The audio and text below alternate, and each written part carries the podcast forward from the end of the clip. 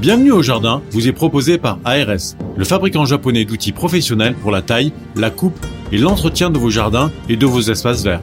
Vous avez besoin d'un avis, d'un conseil? Consultez-nous sur notre site www.ars-france.fr. Bienvenue au jardin. Patrick Mulan, Roland Motte. Eh oui, nous allons encore bosser dans ce jardin, mais c'est vrai que nous aimons cela, vous aussi je m'en doute puisque vous nous suivez avec régularité. Et pour la semaine prochaine, c'est-à-dire entre le 18 et le 25 septembre, que vas-tu faire dans ton jardin, mon cher Roland? Je vais surveiller les dernières tomates. Ça, c'est euh, quelque chose. Bon, d'abord, j'ai récolté le basilic. Ça, je te fais la parenthèse parce que j'ai toujours peur d'un petit coup de gel. J'ai été traumatisé il y a quelques années où tout a gelé. On n'a rien récolté en termes de basilic. Et là, c'est très énervant, surtout pour le pesto, que j'adore. Et donc là, je vais surveiller les tomates. Pourquoi? Parce qu'on est en fin de saison. C'est toujours compliqué. Souvent, celles qui sont en serre également peuvent attraper le mildiou. Donc, il y a des feuilles à couper. Il y a des feuilles à enlever. Il y a des mûrissements qui se font plus ou moins. Même si j'adore euh, la, la confiture de tomates vertes. Quand même, si on peut les avoir rouges, ces tomates, c'est bien. Donc là, il y a tout un petit boulot à faire pour essayer pour essayer de tenter de, de peut-être, je, je, prends des gants. D'exposer hein. vraiment le fruit au soleil. Oui, c'est ça. Oui, oui, de, de, prolonger un peu le, la, la, la, vie de nos tomates au maximum. Alors, on ferait bien la même chose avec les raisins. Les raisins qui, pour certains, bon, comme les chasselas, arrivent déjà à maturité maintenant, mais pour les autres qui sont un peu plus tardifs, qu'on va récolter à la fin du mois ou même euh, début octobre, essayez justement d'enlever les feuilles en excès. Alors, on les met pas au compost parce que souvent c'est pareil, ça a eu tendance à avoir un petit peu de mildiou. Euh, l'année a été quand même pluvieuse au début de la saison. Donc attention à ça, mais exposez bien les grappes au soleil pour qu'elles soient bah, plus sucrées tout simplement. Alors, t'aimes bien faire tes graines toi? Pas toutes. Pas, toutes, euh, quelques-unes, mais, mais, mais c'est que je te l'avais déjà dit d'ailleurs une fois, je sais plus quand, mais bon, j'en t'en parle souvent. J'aime bien le, semi-spontané. C'est-à-dire que garder des graines, oui, euh, comme les. Bah, mais chez la tomate, ça n'a aucun intérêt, par exemple. non, aucun intérêt, parce que souvent on prend de l'hybride l'hybride F1, sauf pour certaines euh, tomates cerises qu'on va laisser à l'extérieur, on va laisser pousser spontanément. Prenons justement ces tomates cerises non F1. Si tu les laisses pousser à graines et qu'elles elles, elles essaiment, ça donnera rien non plus l'année prochaine. Ça dépend. On a déjà eu des résultats intéressants euh, en laissant. Alors on fait gaffe parce que c'est souvent, c'est quand il y a de l'hybride, c'est pas la peine puisque tu auras un petit, des moyens, des gros et, souvent des petits. Et donc euh, ça donne rien du tout. Donc là, il vaut mieux sarcler et enlever ses pieds de tomates. Mais quelquefois, tu vois, j'ai des rosiers par exemple dans lesquels j'ai l'an dernier des, pieds de tomates qui ont poussé. Qu'est-ce qu'ils foutaient là? Je ne peux pas te dire. Euh, je ne sais pas. Oui, mais en général, c'est pas joli. C'est-à-dire que même sur des variétés, on va dire fixées, le fait que elles aient passé l'hiver, alors surtout pour les tomates, parce que c'est déjà un peu une chance que les graines euh, réapparaissent après un hiver.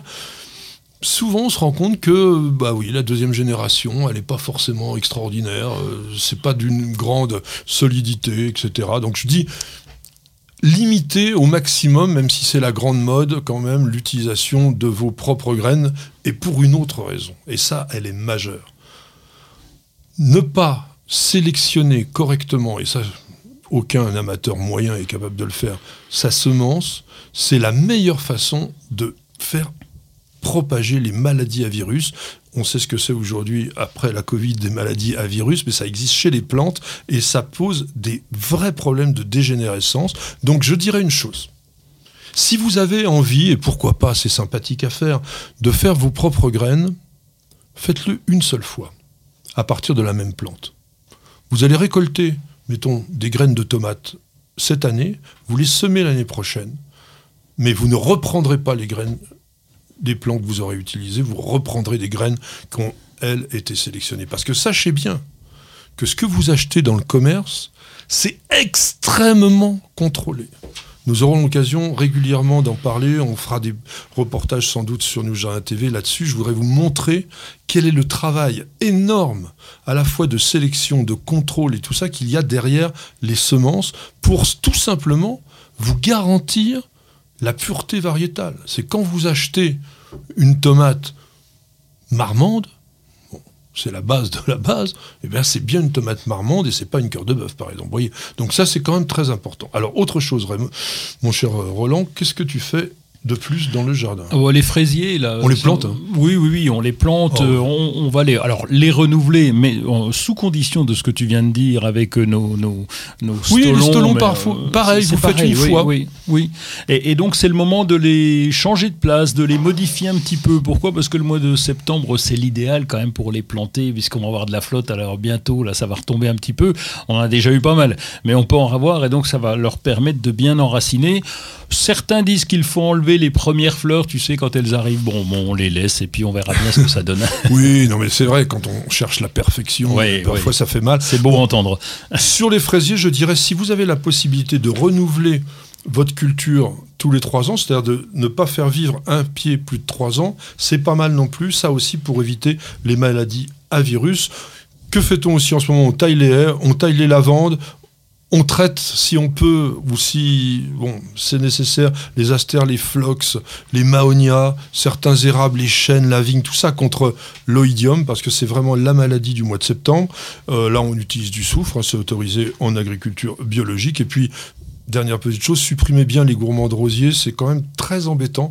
À un moment donné, ça prend le pas sur le rosier, ça l'empêche de remonter correctement, et ça, c'est un très bon conseil.